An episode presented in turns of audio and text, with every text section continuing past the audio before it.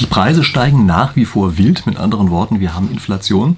Wir haben uns zwar schon ein bisschen daran gewöhnt, aber trotzdem ist es so stark, wie es eigentlich seit Jahren schon die ganze Zeit nicht mehr war. Und jetzt steht ein bisschen die Frage im Raum, ist das eigentlich Gier der Anbieter? Also handelt es sich um sogenannte Gearflation, das ist so ein Neologismus, was dafür manchmal verwendet wird. Oder ist das eine Sache, wo die Preiserhöhungen eigentlich gerechtfertigt sind durch das, was an höheren Kosten auf die Anbieter zugekommen ist? Also der Frage möchte ich hier so ein bisschen in diesem Video einmal nachgehen, also Gearflation oder nicht. Für den Fall, dass es jetzt eine spannende Frage ist für Sie, dann würde ich sagen, abonnieren Sie gerne meinen Kanal, sofern Sie nicht schon regelmäßig dabei sind, damit wir uns hier jede Woche wiedersehen. Denn solche Themen, das ist Oberbegriff Spieltheorie, das mache ich hier jede Woche. Okay, und jetzt kommen wir mal zu unserer Gearflation zurück.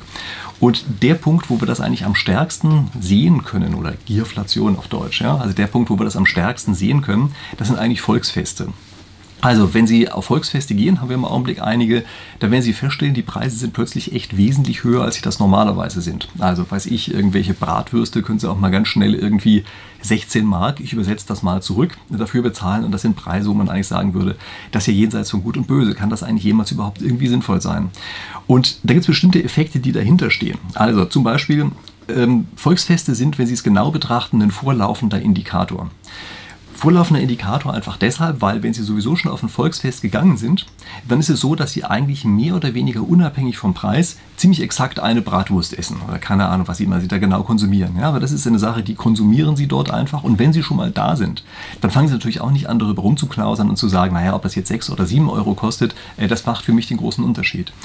Das Gute bei der Sache ist, es ist eine Ausnahmesituation. Und es ist eine Situation, wo die Preise insgesamt doch noch so sind, dass man sich schon irgendwie leisten kann. Also auch wenn man mit der äh, anfängt stark zu zucken, ist es so, dass man danach eben nicht vollkommen pleite ist.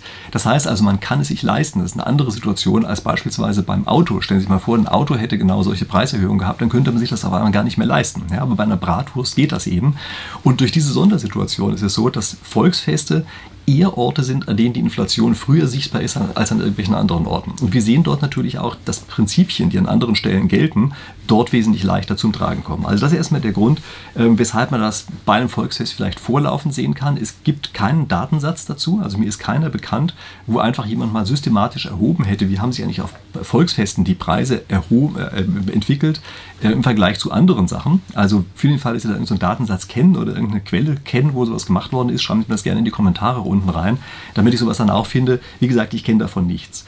Und jetzt gucken wir uns erstmal an, welcher Teil davon ist eigentlich inhaltlich gerechtfertigt. Also von diesen Preiserhöhungen, die wir dort haben. Also da müssen wir zum, erstmal, zum einen erstmal sehen, viele der Dinge, die dort gemacht werden, sind genau die Bereiche, in denen auch die Preise besonders stark gestiegen sind. Ja, also weiß ich, man braucht beispielsweise Energie dafür. Ja, das ist ähm, so eine Geschichte.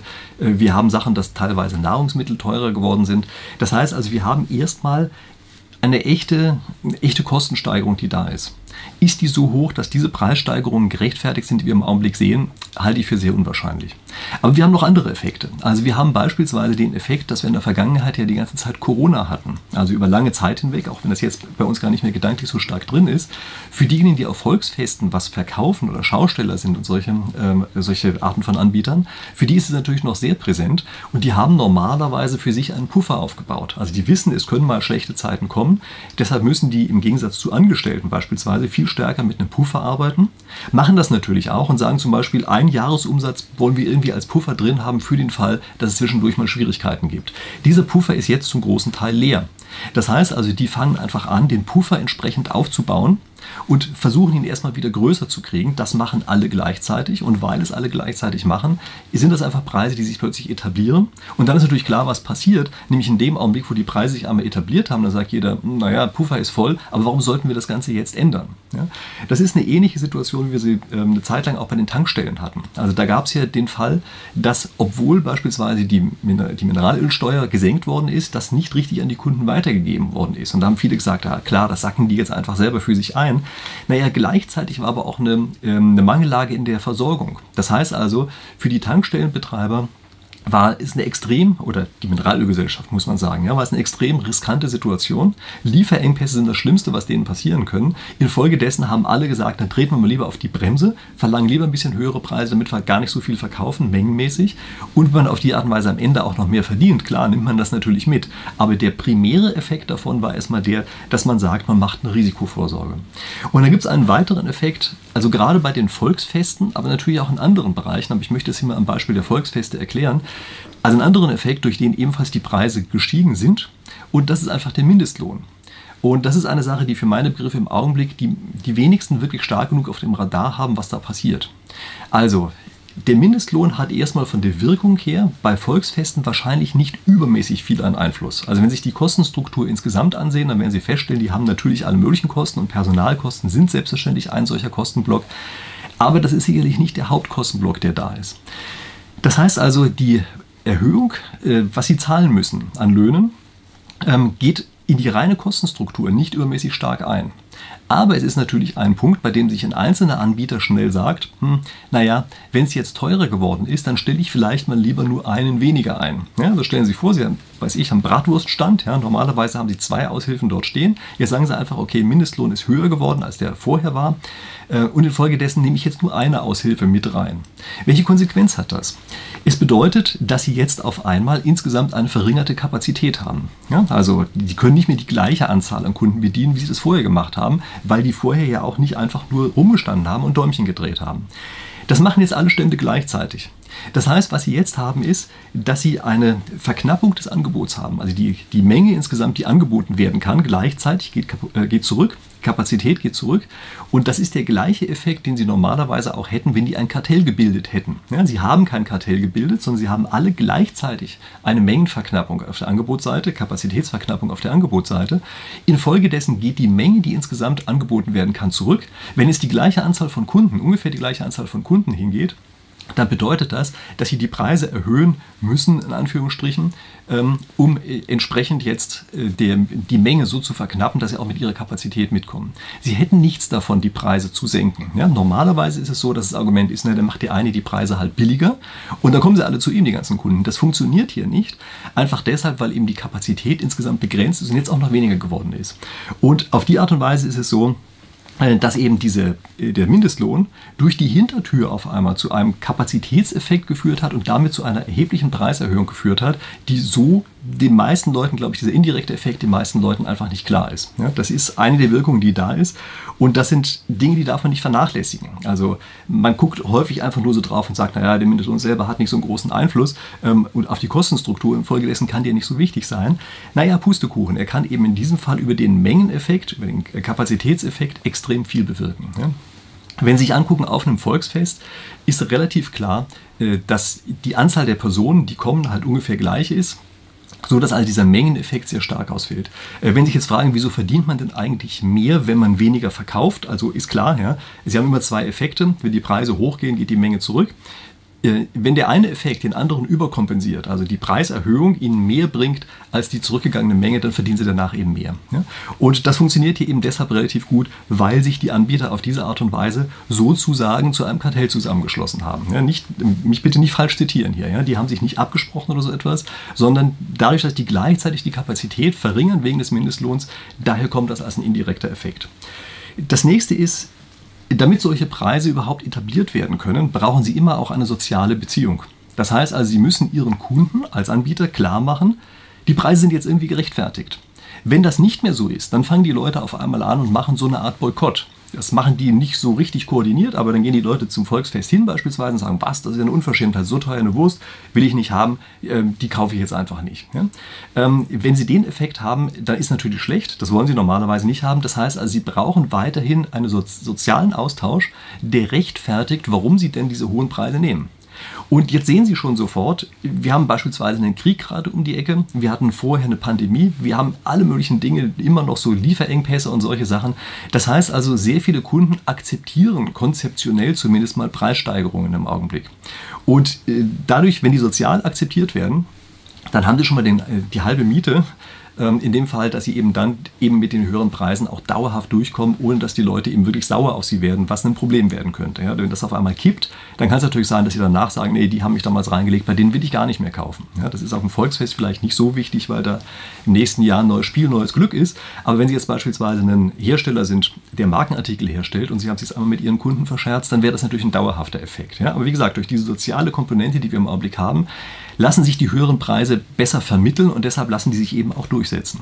Und dann sind wir gleich bei dem nächsten Effekt. Wir sind nämlich bei dem Effekt, dass wir es hier letztlich mit einer Koordinationssituation zu tun haben. Also normalerweise ist auf Märkten ja immer das Problem, dass wenn Sie den Preis erhöhen, eben die anderen plötzlich sagen können, ach, dann machen wir mal nicht mit oder noch schlimmer, im gleichen gehen wir ein bisschen runter und wahnsinnig viel äh, dann der Nachfrage auf sich ziehen. Ja, das ist das, was sie nicht haben wollen. Das ist der Grund, weshalb man normalerweise Angst davor hat, als Anbieter die Preise zu erhöhen. In diesem Augenblick ist es aber anders, denn Sie wissen, es gibt hier verschiedene koordinierende Elemente. Also Sie haben beispielsweise das, wovon wir eben gesprochen haben, Lieferengpässe, Krieg und so weiter, ähm, Risikovorsorge, Puffer wieder neu aufbauen. Sie wissen, das ist bei den anderen ja auch so.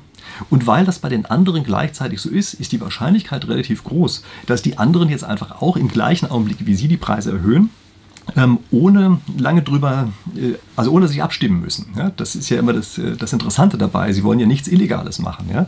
Aber ohne sich abzustimmen, machen die das jetzt koordiniert alle gleichzeitig, weil es eben diesen externen Koordinationsmechanismus gibt. Und der führt dann dazu, dass solche Preise eben gleichzeitig hochgehen können.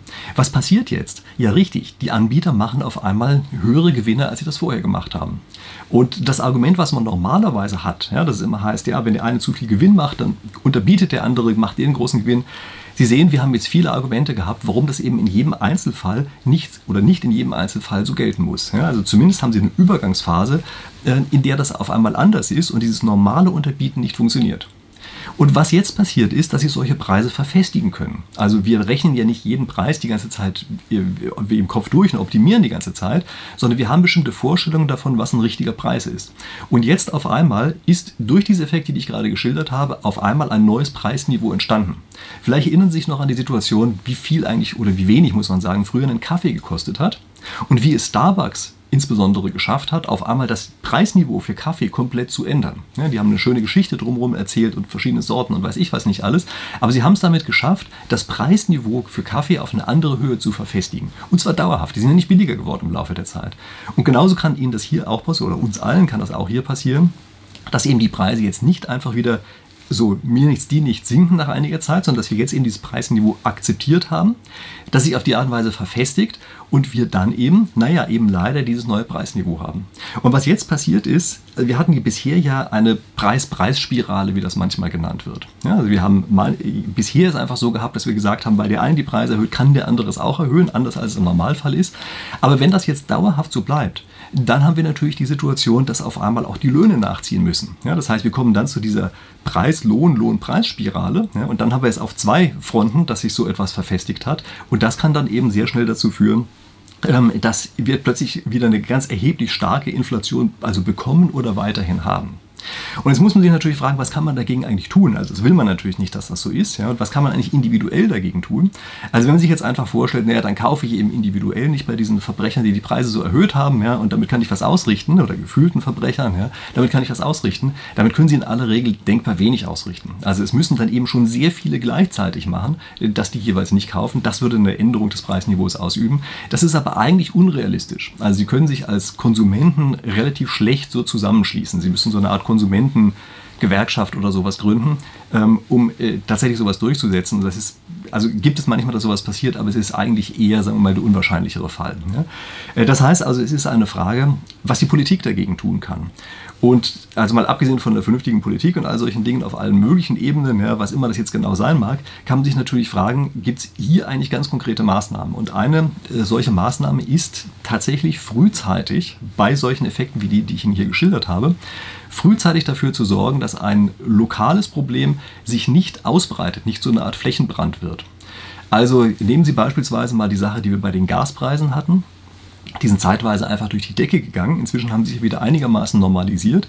Aber eine Idee in dem Augenblick war ganz einfach zu sagen, naja, wenn die Gaspreise sich so drastisch entwickeln und ja in alle möglichen anderen Produkte eingehen, dann haben wir eine ganz große Gefahr, dass sich das verbreitet und beispielsweise als ein solcher Koordinationsmechanismus verwendet werden kann, von dem ich vorhin gesprochen habe, sodass wir dann auf einmal eine, eine weite, also großflächige Inflation bekommen. Um das zu verhindern, löschen wir dieses Feuer gleich am Anfang, indem wir die Gaspreise kontrollieren, in Anführungsstrichen. Ja, das reicht nicht einfach dann zu sagen, es gibt eine Obergrenze, dann kriegen Sie lauter andere Schwierigkeiten. Also Preise einfach nur zu begrenzen, hat keinen wirklichen Sinn. Das heißt also, was hier gemacht worden ist von der Politik, ist eigentlich etwas, was konzeptionell relativ schlau ist, nämlich einfach zu sagen, wir, wir garantieren von staatlicher Seite, dass wir einen Preisdeckel drauf haben und wenn es darüber hinausgeht, äh, dann wird es eben staatlich übernommen, weil auf die Art und Weise dieser Koordinationsmechanismus wegfällt, dass sich Preise in ganz anderen Bereichen auch noch so wahnsinnig stark daran plötzlich orientieren und eben an anderen Stellen steigen. Ja, also daher finde ich das Konzept grundsätzlich erstmal richtig. Es gibt ein paar kleine Probleme in der Detailumsetzung. Also beispielsweise wurde bei der Detailumsetzung für meine Begriffe zu wenig daran gedacht, dass die Anbieter jetzt einen viel zu geringen Anreiz haben, wirklich kompetitive, also wettbewerbsfähige Preise zu setzen und auf die Art und Weise die Anbieter teilweise ihre Preise so stark überhöht haben, weil sie gesagt haben, es gibt ja diesen, diese staatliche äh, Abfederungsgeschichte, ähm, dass auf die Art und Weise eigentlich schon wieder uns an einer anderen Stelle Fehler eingekauft haben. Also mit anderen Worten, es wird in dem Fall zu teuer für den Staat, so muss man eigentlich sagen, äh, weil sie an der Stelle nicht gut genug darauf geachtet haben, wie man da entsprechende Anreize setzt, damit das nicht passiert. Es gibt ja jetzt auch jede Menge Gerichtsverfahren, die sich mit solchen Sachen auseinandersetzen. Ja? Also ob die Preiserhöhungen, die teilweise Gasversorger zum Beispiel gemacht haben, ob die überhaupt rechtmäßig waren, ähm, ob die Vorauszahlungsanpassungen richtig erfolgt sind, gegeben, dass wir doch wissen, dass es diese staatliche Unterstützung gibt und so weiter. Also da laufen im Augenblick eine ganze Menge Prozesse und da sind sicherlich Dinge, die, sagen wir mal, vielleicht besser hätten gemacht werden können, vielleicht auch nur mit dem Wissen von heute. Ja? Das sind solche, solche Sachen, wenn man die das erste Mal macht, muss man ja auch erstmal dazulernen. Aber äh, Sie sehen daran, dass konzeptionell zumindest diese Idee gar nicht so dumm war, dass man sagt, wir grenzen das ein, das Problem, was es gibt, das Inflationsproblem, und sehen zu, dass beispielsweise die Gaspreise und Elektrizitätspreise jetzt nicht ein Koordinationsmechanismus für ganz andere Preise werden können. Okay, das sind meine Gedanken zu der Gierflation. Ja. Diese Frage, ob jetzt nur durch Gier die Preise so stark erhöht werden, ob es da andere Gründe für gibt, wobei natürlich das Wort schon konzeptionell einen Fehler hat, ja, denn die Anbieter werden natürlich die Preise immer so stark erhöhen, wie sie sie denn erhöhen können, ähm, wenn sie damit durchkommen und insgesamt ihren Gewinn noch erhöhen können. Ja, also daher ist das eigentlich für meine Begriffe konzeptionell falsch. Das sind Sachen, die eben von der Anbieterseite ausgehen. Okay, gut. Aber wie auch immer, ich bin gespannt, was Sie mir in die Kommentare dazu reinschreiben, ob Sie das auch so sehen, ob Sie sagen, ich habe vielleicht das eine oder andere übersehen. Ich kann mir vorstellen, dass es viel Kritik dafür gibt, dass ich gesagt habe, äh, solche staatlichen Garantien an der Stelle sind sinnvoll, aber ich stehe dazu. Ich äh, glaube, solche Abpufferungsfunktionen des Staates, äh, also halte ich zumindest für eine sinnvolle Sache. Aber wie gesagt, schreiben Sie mir das gerne in die Kommentare rein, wenn Sie das anders sehen. Ansonsten, ich freue mich immer über ein Like für dieses Video. Und für den Fall, dass Sie es noch nicht abonniert haben, meinen Kanal noch nicht abonniert haben, dann ist das jetzt der letzte Zeitpunkt, wo Sie es nachholen. Und wenn Sie schon abonniert haben, achten Sie mal drauf, ob Sie auch bei der Glocke dafür gesorgt haben, dass die angeschaltet ist. Ja, also nicht jetzt wild draufdrücken, wenn die schon angeschaltet ist, dann reicht das. Ja. Aber achten Sie mal drauf, ob die Glocke angeschaltet ist, damit Sie auch immer die Benachrichtigung bekommen, wenn von mir ein neues Video kommt. Und das wird voraussichtlich in der nächsten Woche sein, denn wie gesagt, ich mache ja jede Woche ein solches Video. Und in dem Sinne, wir sehen uns da wieder. Bis dahin.